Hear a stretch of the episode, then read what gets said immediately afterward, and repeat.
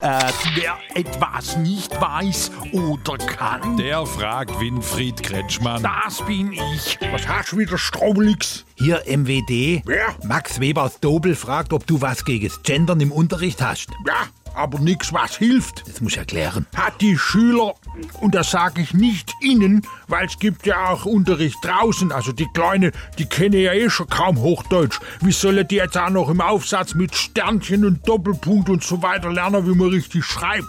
Geht nicht. Du hast bestimmt auch Angst, dass man dich nach dieser Genderungsschneiderei künftig nicht mehr Kretschmann, sondern Kretschfrau oder Kretschmensch nennt. Das glaubst.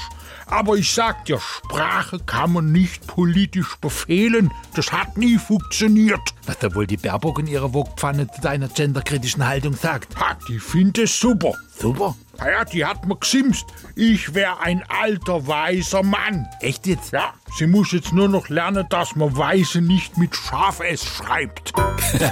Fragen Sie ruhig. Er antwortet ruhig.